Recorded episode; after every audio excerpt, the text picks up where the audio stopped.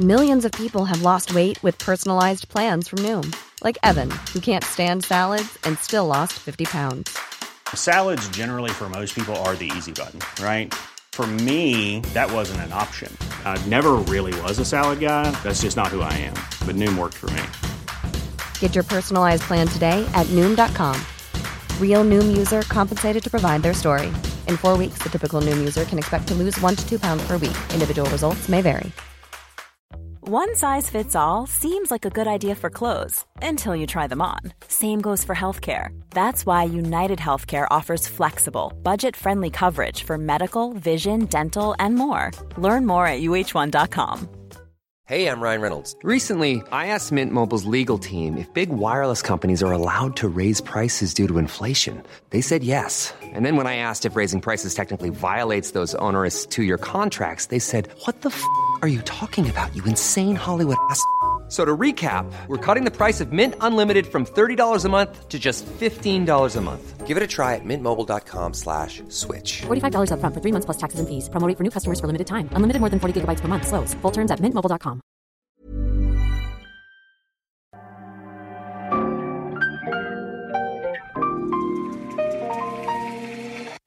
Bienvenidos a Isanaholic, el podcast que amplifica la conversación sobre la cultura de diseño y las industrias creativas a través de sus protagonistas. Soy Jorge Diego Etienne y los invito a escuchar este episodio, compartirlo y seguirnos en nuestras redes sociales donde nos encuentran como Isanaholic MX. Bienvenidos. Bienvenidos a otro episodio de Isanaholic. Nos encontramos de nuevo aquí en 111 en la ciudad de Monterrey. Estoy con Alex. Hola, bienvenidos a otro capítulo corto. Otro episodio corto donde nos gusta hablar de objetos, analizarlos, eh, hacer como estas radiografías y también pues discutir qué nos gusta, qué no nos gusta e invitarlos a ustedes a que también hagan esos comentarios en nuestras redes sociales. Y el día de hoy tenemos un invitado recurrente. Tenemos la Constantin Girish. Eh, ya habíamos hablado en uno de los primeros episodios de la lámpara Mayday Ajá. para Floss. Y hoy tenemos con nosotros la Chair One, diseñada para Magis en el 2003. Eh, curiosamente es el año que, que, yo empecé a estudiar la carrera de diseño uh -huh. y fue uno de los diseños que, sin poderlo explicar, me cautivó desde la primera vez que la vi. O sea, ¿le atribuirías que este es el diseño que te conectó a ser fan de Constantine? Probablemente, o sea, hay mucho de, hay mucho en esta pieza que, hay mucho en esta pieza que es lo que me hace como admirar a este diseñador alemán. Eh, Constantine tiene graduado del Royal College of Arts, trabajó un tiempo con Jasper Morrison, después abrió su estudio en Múnich y hace poco lo mudó a Berlín. Eh, esta silla fue su primer proyecto para Magis. De hecho, el nombre Chair One proviene, igual, historia curiosa, el nombre Chair One proviene de que el archivo que, que, que, que mandaron con Magis se llamaba Magis One inicialmente uh -huh. y después terminó siendo el archivo Chair One y fue su primer proyecto para Magis y se le quedó el nombre, ¿no?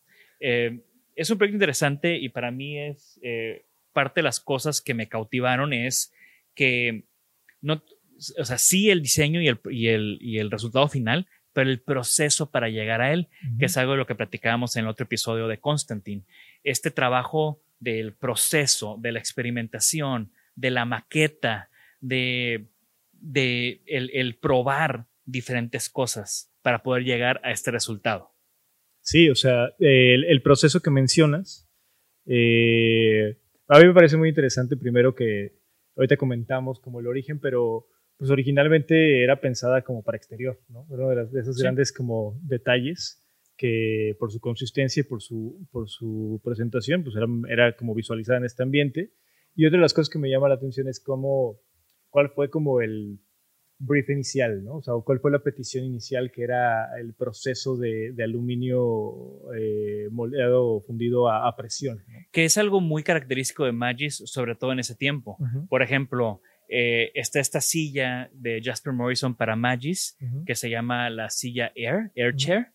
Y ahí el brief también en un proceso, también en un material. O sea, queremos hacer plástico inyectado también a presión. Entonces es una silla hueca, dura pero hueca. y, y, y, muchos de los briefs de ese momento, también hay otra silla de los Burlek, donde también había un brief que querían metal estampado. Entonces, eh, me gusta mucho como Magis agarra un diseñador y como que le tira un reto, más que darle un brief. Sí, sí, sí. Sí, como que el, el, inicio del proyecto fue este reto y bueno, durante la exploración, adelantándonos durante este proceso que mencionas que es súper interesante, pero durante la exploración llegaron a la, como la iteración donde el darle las curvas necesarias para alojar a una persona sentada, que daba la geometría, digamos, orgánica. Eh, al traducir esto a líneas y geometrías básicas planas, pues otorgaba un patrón muy similar al que estamos viendo en la, silla final, ¿no? Eh, entonces, estos juegos que parecieran ser como a propósito o como que hubiera nacido con la idea de cómo hacemos una silla geométrica, pues realmente el proceso es un un poco inverso, ¿no? Cómo traducir unas superficies curvas hacia superficies planas y, geométricas que pudieran dar el trazo muy similar a lo que era como las curvas iniciales. Sí, que también tiene, o sea, Constantine también como que toma prestados ciertos conceptos que no necesariamente son de diseño. Por ejemplo, aquí, pues hay cierto cierta similitud a un balón de fútbol, a esa geometría de planos que construyen curvas. Sí, como, como, como los planos eh, son capaces de unidos en su mayor expresión lograr una, una superficie curva.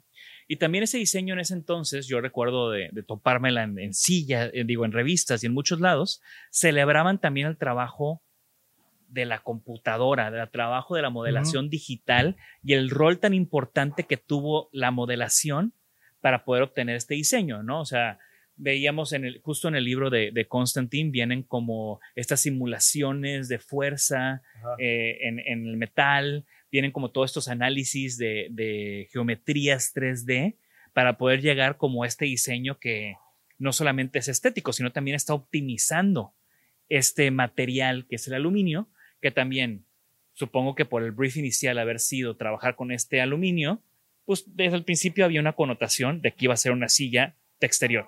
Sí, y ya que mencionas eso, el gran aporte del proceso es que al ser eh, moldeado, fundido el aluminio a presión, el meterle este factor de la presión hace que sea todavía más eficiente el uso del material, ¿no? Es decir, todavía estás compactando más y reduciendo la cantidad final del material, de la materia prima en la, en la pieza final, aún conservando todas las propiedades estructurales y, y de resistencia. ¿no?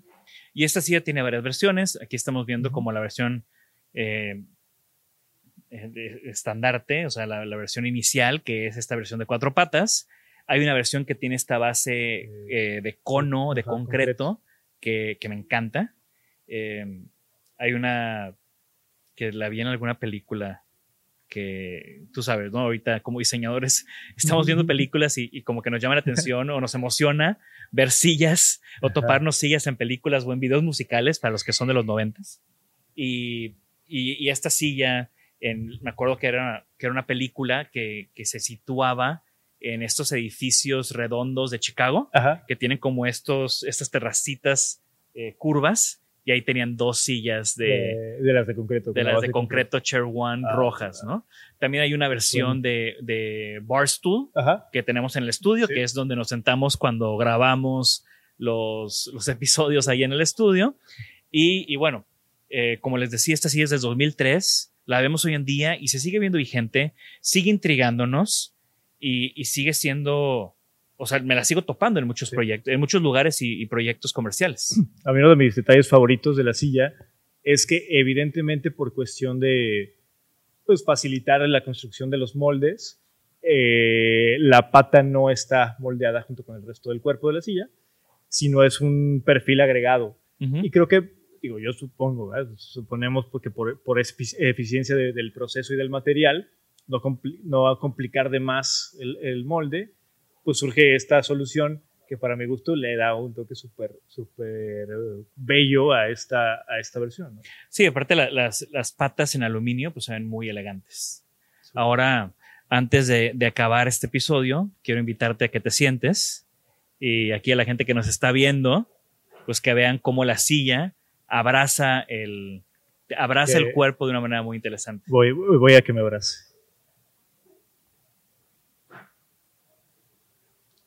Y no parece, pero es, es bastante, bastante cómoda. Yo sí he, he tenido la oportunidad de estar sentado en ella muchas, muchas horas. Me la he topado en algunos bares y en algunos jardines.